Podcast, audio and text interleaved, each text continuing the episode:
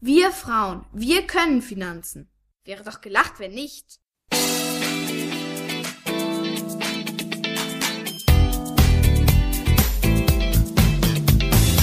Das ist der Podcast der Geldfrau. Für alle, die mehr von ihrem Geld wollen.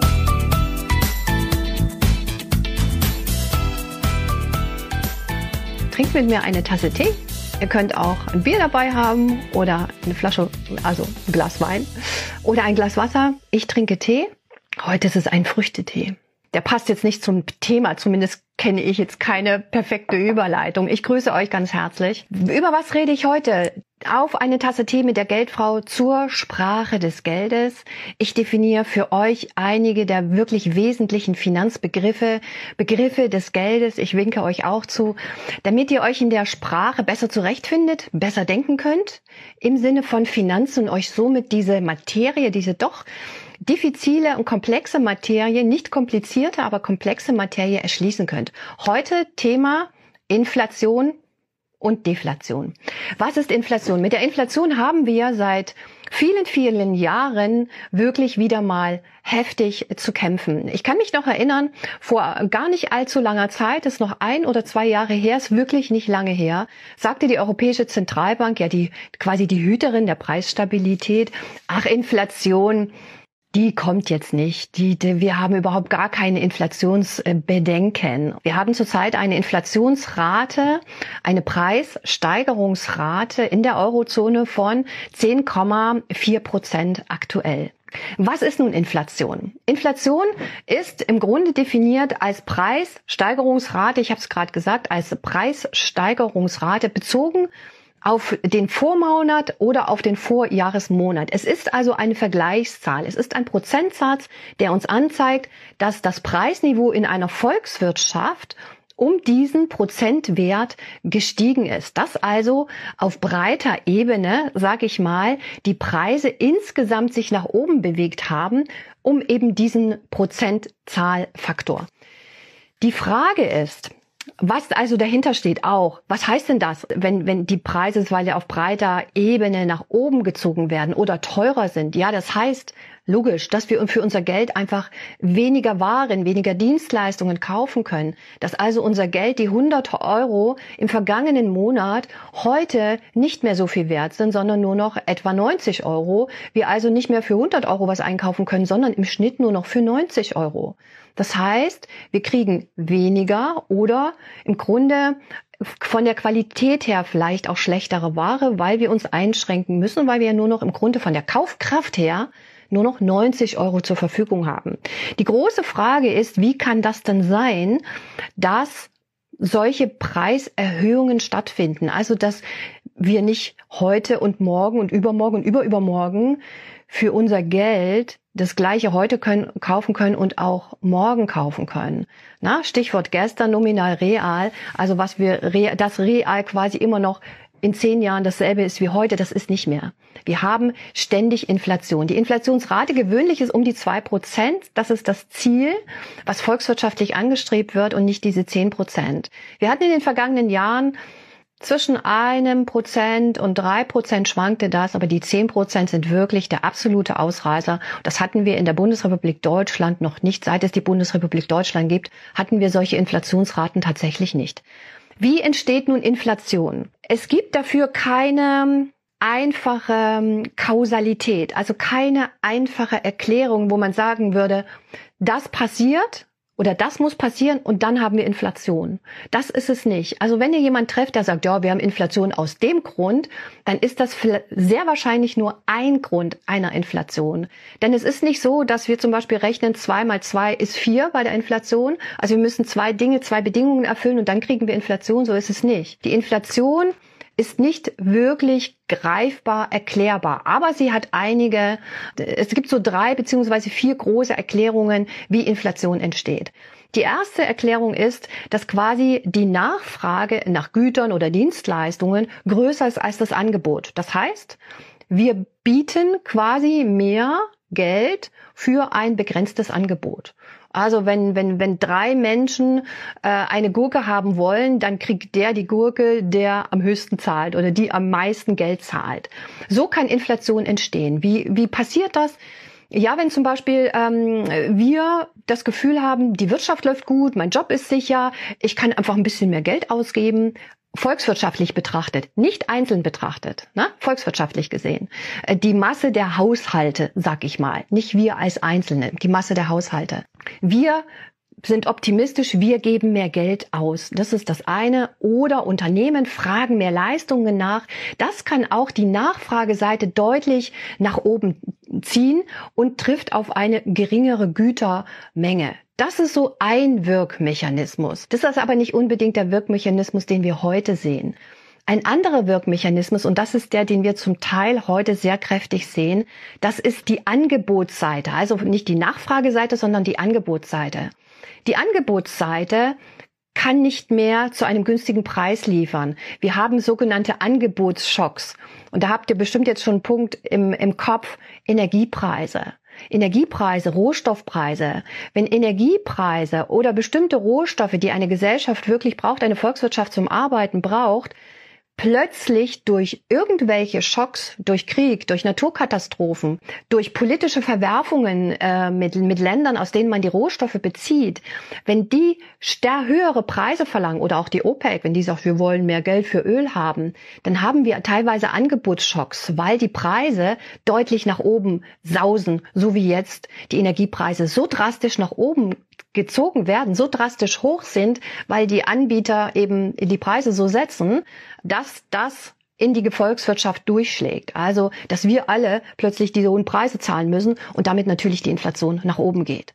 Das ist auch noch so ein ganz großer Wirkmechanismus da in, in, in die gleiche Kerbe schlägt als diese Angebotsseite, wenn, wenn die, die Hersteller im Ausland sagen, nö, wir verlangen jetzt ähm, mehr Geld für unsere Produkte oder Vorprodukte oder Rohstoffe. Das ist die, die, die sogenannte importierte Inflation dann müssen wir als Volkswirtschaft mit. Dann zahlen unsere Unternehmen höhere Preise. Die geben sie über ihren Produktionsprozess an den Endkunden dann mehr oder weniger weiter, weil irgendwie funktioniert das ja nicht mehr. Wir können unsere Ausgaben in einem Unternehmen nicht unendlich steigern. Wir brauchen ja bestimmte Gewinnmargen, also geben wir das an unsere Kunden weiter, also steigen die Preise. Also man kann auch äh, Inflation aus dem Ausland in die eigene Volkswirtschaft importieren. Das ist auch so ein Wirkmechanismus. Es gibt noch einen anderen Wirkmechanismus, der ist diffizil und der ist psychologisch. Wenn zum Beispiel ähm, die, die Menschen erwarten, dass die Preise steigen, weil die Wirtschaft gut läuft äh, und eben äh, viele Güter produziert werden, die Löhne steigen, dann fangen die Gewerkschaften auch gern mal an, sagen, oh, wir wollen höhere Löhne haben. Die setzen sie auch durch. Die Menschen erwarten auch ähm, höhere Löhne, mehr, mehr Zuversicht. Sie kaufen gerne Güter, sie kaufen mehr Güter, das ist so ein bisschen mit dieser Nachfrage ähm, ver verlinkt, kaufen also mehr Güter, die Gewerkschaften fordern höhere Löhne. So kann man die Erwartungen steigern, dass es eventuell Inflation gibt. Bestimmte Mechanismen werden in Schwung gesetzt, die Unternehmen investieren auch mehr, es gibt mehr Güterangebot und dann schaukelt sich das so ein bisschen hoch, kann es zumindest hochschaukeln. Die, die Notenbank setzt sowas auch, auch mal in schwierigen Situationen ein wenn sie dann anfängt zu sagen, wir erwarten Inflation, ohne dass sie groß politisch etwas macht oder irgendetwas am, in, ähm, am Leitzins verändert.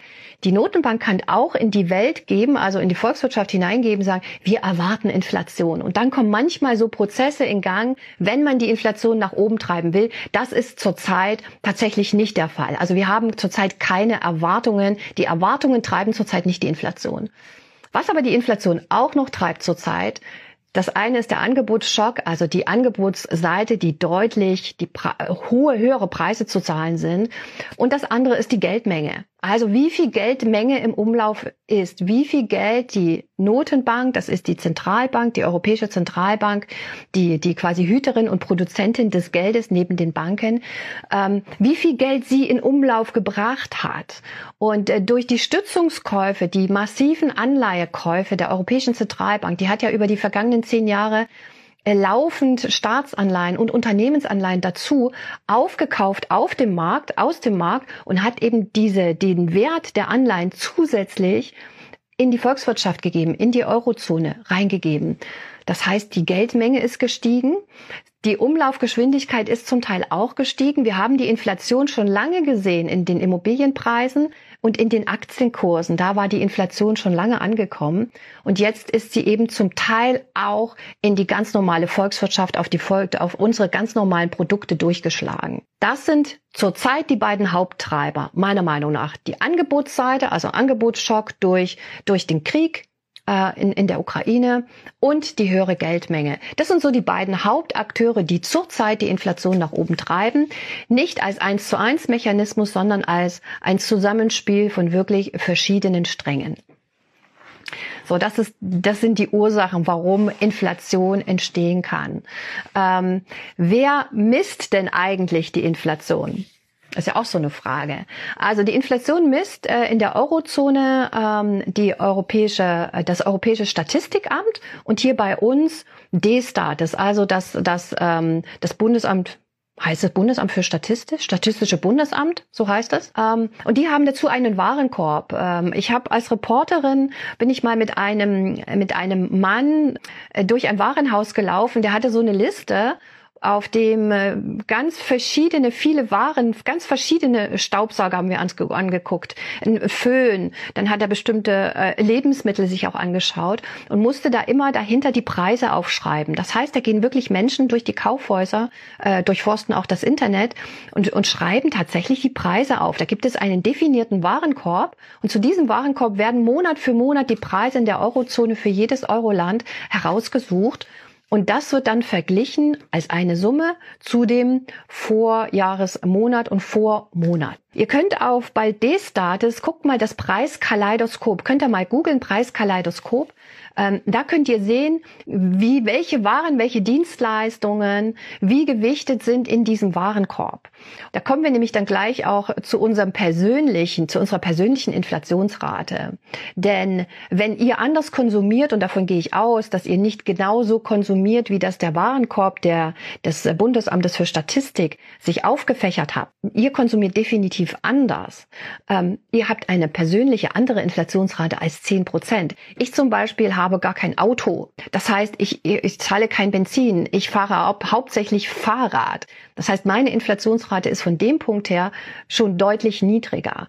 Also, wenn ihr euch das Preiskaleidoskop anschaut von, vom Statistischen Bundesamt, könnt ihr so ein bisschen erahnen, wie eure persönliche Inflationsrate ist. Die kann drüber liegen über 10 Prozent, kann aber auch tatsächlich niedriger sein. Schaut euch das ruhig mal an. Inflationsrate, wer misst sie? Das, das Bundesamt, das Statistische Bundesamt und gibt es an uns weiter. Die, in, die EZB, die Europäische Zentralbank, misst die Inflationsrate nicht. Das ist interessanter Zusammenhang, finde ich. Die Europäische Zentralbank aber arbeitet mit der Inflationsrate. Die Inflationsrate ist quasi so die Richtlinie, die Leitlinie für die Europäische Zentralbank, mit der sie arbeitet. Denn die EZB, abgekürzt, soll die Inflationsrate in der Eurozone bei, früher hieß es noch unter nahe zwei Prozent halten. Vor anderthalb Jahren hat man das geändert, nahe zwei Prozent. Ich unterstelle der Europäischen Zentralbank, dass sie damals schon wusste, dass die Inflation irgendwann wirklich anziehen wird und dass sie sie dann einfach mal laufen lassen kann, wenn das Inflationsziel nicht mehr ist nahe unter zwei Prozent, weil dann hätte sie sofort, als die Inflation äh, über die zwei Prozent ging, hätte sie sofort mit dem Zins reagieren müssen. Denn was macht eine Notenbank, wenn die Inflation nach oben läuft? Sie erhöht den Leitzins. Der Leitzins ist ein Regulativ für den Preis des Geldes. Das hatten wir gestern schon mit dem Zins der, der Leitzins in einer Volkswirtschaft ist so quasi, ich sag mal, der Basiszins zum Verleihen des Geldes. Denn die Banken leihen sich bei der EZB das Zentralbankgeld und müssen dafür eben den Leitzins bezahlen. Und auf diesen Zins basieren alle anderen Zinssätze. Steigt jetzt die Inflation könnte man von einer Überhitzung der Wirtschaft ausgehen. Also was, was tut man? Man versucht, den Leitzins zu steigern. Das habt ihr gesehen. Genau das hat die Europäische Zentralbank gemacht mit einem historisch einmaligen Schritt im vergangenen Monat, im Oktober, um 0,75 Prozentpunkte. Habe ich vorher auch noch nie gesehen. Was passiert dann damit? Die Zinsen in der Volkswirtschaft steigen. Es wird also teurer, sich Geld zu beschaffen, teurer Kredite aufzunehmen. Das heißt, Unternehmen investieren nicht mehr so umfangreich, privat Privatmenschen investieren nicht mehr so umfangreich. Und so hofft man quasi die, die Nachfrage quasi zu dämpfen und auch das Angebot, das, das Angebot einzudämpfen, äh, um die Inflation wieder in den Griff zu bekommen. Was natürlich, wenn wir überlegen, uns überlegen, wir haben ja einen Angebotsschock, also die Preise kommen von außerhalb in unsere Volkswirtschaft, die haben mit, unseren, mit unseren Unternehmen eigentlich gar nichts zu tun. Trotzdem muss die EZB reagieren. Also ich bin gespannt, wie das, wie das tatsächlich ausgeht. Ähm, warum die, die EZB hätte schon längst reagieren müssen, schon längst den, den Zins anheben müssen. Hat sie nicht gemacht, ähm, weil sie der Politik den Hintern gerettet hat, wie ich das immer sage, weil sie dadurch, dass der Zinssatz beinahe null herumdümpelte, konnten sich die Unternehmen unglaublich leicht äh, und billig Geld beschaffen. Und es gibt viele Unternehmen in Europa, die, auch in Deutschland, die nicht mehr wirklich wirtschaftlich arbeiten, die wir also tatsächlich mit dem billigen Geld am Laufen halten. Und eigentlich, ja, der, der Lauf der Dinge ist, dass Unternehmen, die nicht wirklich funktionieren, dass die auch in, in die Insolvenz gehen sollen, damit wieder etwas Neues entstehen kann. Die gibt es immer noch. Die halten wir die ganze Zeit mit durch. Und ähm, ich erhoffe mir tatsächlich davon, dass jetzt die, die, die Zinsen steigen, dass diese Unternehmen, die eigentlich nicht mehr wirtschaftlich sind, tatsächlich kaputt gehen, Arbeitskräfte wieder frei werden und die in neue Jobs kommen, in Unternehmen, die wirklich auch Menschen brauchen. Wir haben so viele Unternehmen, die händeringend Fachkräfte suchen und die hocken zum Teil in Unternehmen fest, die einfach nicht mehr wirtschaftlich arbeiten, die quasi nur noch arbeiten wegen der wahnsinnig günstigen Kredite, die sie sich besorgen konnten über die Banken ähm, zu einem sehr niedrigen Zinssatz, weil der Zinssatz in der äh, Eurozone so niedrig war. Also ihr seht, es hängt irgendwie alles mit allen zusammen und Inflation und Inflationsbekämpfung ist keine Einbahnstraße, ist nicht nur ein Strang, das sind ganz viele. Was könnt ihr jetzt für euch machen? Das finde ich auch noch vielleicht einen interessanten Punkt. Was könnt ihr für euch machen? Guckt euch wirklich das Preiskaleidoskop mal an. Guckt euch an, was wirklich teurer geworden ist. Und dann guckt auf euer Leben und versucht, damit die Inflation möglichst niedrig bei euch ankommt, äh, versucht, diese Waren, diese Produkte mit was günstigerem zu, äh, zu substituieren und eben das nicht mehr größtenteils zu tun, was so teuer ist. Also lasst das Auto wirklich stehen, fahrt mit öffentlichen äh, Verkehrsmitteln, wenn das geht natürlich. Ich meine, ich bin in der Großstadt, ich tue mich einfach, ne? ich kann überall mit dem Fahrrad hinfahren, aber versucht das wirklich ernsthaft, um aus dieser Inflation rauszukommen. Guckt nach Angeboten, guckt guckt nach günstigen Lebensmitteln. Ich war heute im Supermarkt, ich habe viele Dinge wirklich viel günstiger bekommen. Das ist auch irgendwie schräg. Deshalb guckt euch wirklich an, ähm, wo ihr euer Geld zusammenhalten könnt und wo ihr vielleicht Alternativprodukte nehmen könnt, damit die Inflation bei euch nicht so quasi durchschlägt. So, was wollte ich euch noch erzählen? Den Gegenspieler zur Inflation, die Deflation. Die Deflation ist, ist teilweise die Inflation ist schrecklich für uns, gerade wenn wir im Hinblick auf unsere Altersvorsorge gucken. Denn wenn wir, ich habe das hier mal ausgerechnet, wartet mal, ich wollte euch das mal sagen, wenn wir 1000 Euro haben und wir haben 10 Prozent Inflation fünf Jahre lang, dann wird aus 1000 Euro haben wir in fünf Jahren noch eine Kaufkraft von 1000 Euro nur noch von 620 Euro. Das müsst ihr euch mal vorstellen. Innerhalb von fünf Jahren verliert unser Geld bei zehnprozentigen Inflation fast 400 Euro. Das ist wirklich dramatisch. Und die, der, der Kaufkraftverlust, das ist wirklich, wirklich schlimm, gerade wenn wir denken in langen Horizonten, wie viel Geld müssten wir dann in Aktien, in Sachwerte investieren, ähm, damit wir diese Inflation ausgleichen können. Ich hoffe, dass sich das wieder normalisiert. Aber ihr habt es gemerkt, das liegt an ganz vielen verschiedenen Dingen. Und ähm, vor allen Dingen die großpolitische Lage, der Krieg, die Drohungen, die Konfrontationen der, der großen Länder. Wir müssen wieder mehr zur Kooperation kommen und dann kriegen wir das mit der Inflation sehr wahrscheinlich auch äh, wieder in den Griff. Gegenspieler Deflation. Die Deflation, da werden die Preise immer günstiger. Und das ist tatsächlich noch schwerer zu managen als eine Inflation. Also wenn die Preise immer niedriger werden, dann herrscht ein Klima in der Volkswirtschaft, von uns auch, ja, wenn ich morgen das günstiger kriege, dann, dann kaufe ich das doch heute nicht. Also die Nachfrage nach Produkten sinkt deutlich, weil wir unseren Konsum verschieben. Auch die Unternehmen fangen an, Kosten einzusparen, weil sie ja nicht mehr so viele Umsätze haben, weil wir das Geld nicht mehr so ausgeben. Ähm, und da tritt eine Abwärtsspirale in Gang, die wirklich dramatisch sein kann, weil die Unternehmen kriegen ihre Produkte nicht mehr so richtig los, nicht mehr zu den Preisen, die sie brauchen, damit sie Gewinne auch machen können. Das heißt, es wird Entlassungen geben, es gibt Arbeitslosigkeit, Unternehmen gehen reihenweise pleite. Die Deflation ist wirklich eine Abwärtsspirale in eine Superrezession, in eine Depression tatsächlich. 1929, 30, das war so die Great Depression. Das war so eine ganz typische Deflationsspirale nach unten mit wirklich ganz massiven gesellschaftlichen und wirtschaftlichen und menschlichen Dramen. Daraus zu kommen, ist wesentlich komplizierter, als aus einer Inflation wieder rauszukommen. Was macht man dann? Die Staaten können ihre Nachfrage erhöhen. Also dann werden Investitionsprogramme aufgelegt, dann wird Nachfrage generiert, dann muss der Staat konsumieren, bauen, Gebäude hinbauen, Straßen, ähm, Schulen ausstatten. Ihr wisst, was ich meine. Den Menschen Geld geben, damit sie, ne, ähm, was weiß ich, mit der Gießkanne Geld geben, staatliche Leistungen erhöhen. Also der, der Staat ist Konsument und gibt an die Bevölkerung Geld, damit die wieder anfangen können zu konsumieren und Geld auszugeben. Das kostet unglaublich viel Kohle. Und die Notenbanken, was machen die Notenbanken? Die Notenbanken versuchen den Zins dann zu senken, damit die Unternehmen das Geld nehmen und investieren. Aber wenn der Zinssatz schon relativ niedrig ist, so wie in den vergangenen Jahren, ähm, hat man natürlich nach unten keinen Spielraum mehr als Notenbank.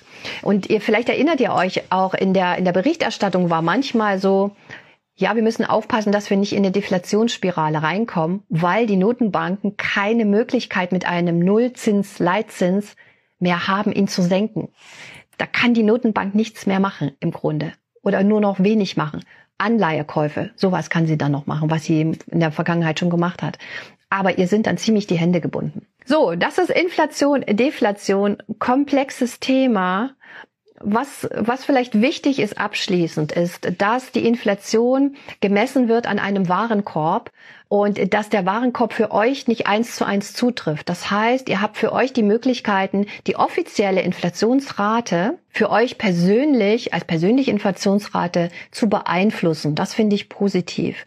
Äh, und ihr müsst wissen, dass die Inflationsrate an einem Warenkorb gemessen wird, in dem weder Aktien mit drin sind noch Immobilien, aber Mieten. Wenn die Immobilienpreise hoch sind, steigen natürlich auch über einen gewissen Zeitraum die Mieten. Aber diese Sachwerte, Rohstoffe sind auch nicht mit drin. Äh, die werden in der Inflationsrate nicht abgebildet. Großer Kritikpunkt, wie ich finde, wurde auch zur Finanzkrise damals äh, in, in Fachkreisen eng darüber diskutiert, äh, kontrovers diskutiert, dass man doch endlich jetzt mal Immobilienpreise, also Sachwertpreise mit reinnimmt. Das wurde abgelehnt, ähm, weil dann hätten wir nämlich schon länger, schon viel länger deutliche höhere Inflationsrate gehabt, als wir das in den vergangenen Jahren hatten. Ja, könnt ihr euch ja vorstellen. Also, dass ihr das wisst, dass das ein Warenkorb ist, dass bestimmte Assetklassen nicht mit in den Warenkorb hineinfließen und auch in die Inflationsrate nicht abgebildet werden dass Inflation aus mindestens drei, vier verschiedenen Einflüssen entsteht, es kein Eins zu eins gibt. Und insgesamt Geldpolitik, die versucht, die Inflationsrate möglichst bei ein bis zwei Prozent zu halten, keine Wissenschaft ist, wo ein mal eins gleich eins ist oder zwei mal zwei gleich vier, sondern dass das immer ein Ausprobieren, ein Gucken, wie funktioniert das, ein Zusammenwirken von ganz vielen Dingen ist. Und äh, ich finde das wichtig, das zu verstehen, damit man nicht so ja, Leuten aufsitzt, die so einfache Antworten haben. Die, die, ähm, die EZB-Chefin Lagarde hat letztens in einem Video gesagt, ist sie gefragt worden, wie ist denn jetzt, warum haben wir denn so eine hohe Inflation? Ähm, und das ist so ein Schnipsel davon. Und da sagt sie, sinngemäß, ich weiß es nicht mehr genau, sagt sinngemäß, ja, Inflation entsteht. So nach dem Motto. ich dachte, das kann ja nicht wahr sein. Du weißt genau, welche Mechanismen äh, da wirken und da, wie die Inflation entsteht. Da hat sie doch sehr abgebügelt und die Verantwortung ähm, der Europäischen Zentralbank doch ziemlich von sich geschoben mit so einer, wie ich fand, sehr lapidaren ähm, Bemerkung. Äh, und wir leiden alle sehr unter der Inflation, das muss man ja auch dazu sagen. Lasst das mal sacken und euch nicht für dumm verkaufen. Und Inflation haben wir immer. Das gehört zu unserem Wirtschaftssystem dazu, aber nicht solche hohen Inflationsraten von 10 Prozent. Also, das ist Inflation, äh, ein komplexes Thema, was auch natürlich politisch eingesetzt wird. Und ähm, die Inflationsrate heißt offiziell ähm, wenn es um, um, das heißt offiziell der harmonisierte Verbraucherpreisindex, der HVPI. Das ist ganz offiziell der Name der Inflationsrate in der Eurozone. Das nur noch so nebenbei. Morgen bleiben wir immer noch so ein bisschen beim Thema. Ich habe schon so ein bisschen daneben, da, ein bisschen rangeschossen an die Europäische Zentralbank. Morgen geht es um die Europäische Zentralbank, ein bisschen um ihre Aufgaben, aber auch Abgrenzung Europäische Zentralbank, Bundesbank, Deutsche Bank. Und äh, weil manche nicht den Unterschied kennen zwischen Deutsche Bank und Bundesbank zum Beispiel. Und darüber möchte ich mit euch reden und freue mich, wenn ihr morgen wieder mit dabei seid. Danke für eure Herzen. Ich wünsche euch einen schönen Abend. Macht es euch hübsch. Seht die positiven Dinge im Leben. Und ähm, wir sehen uns morgen. Tschüss. Das war der Podcast der Geldfrau. Für Sie von Dani Parzu. Für alle Frauen, die mehr von ihrem Geld wollen.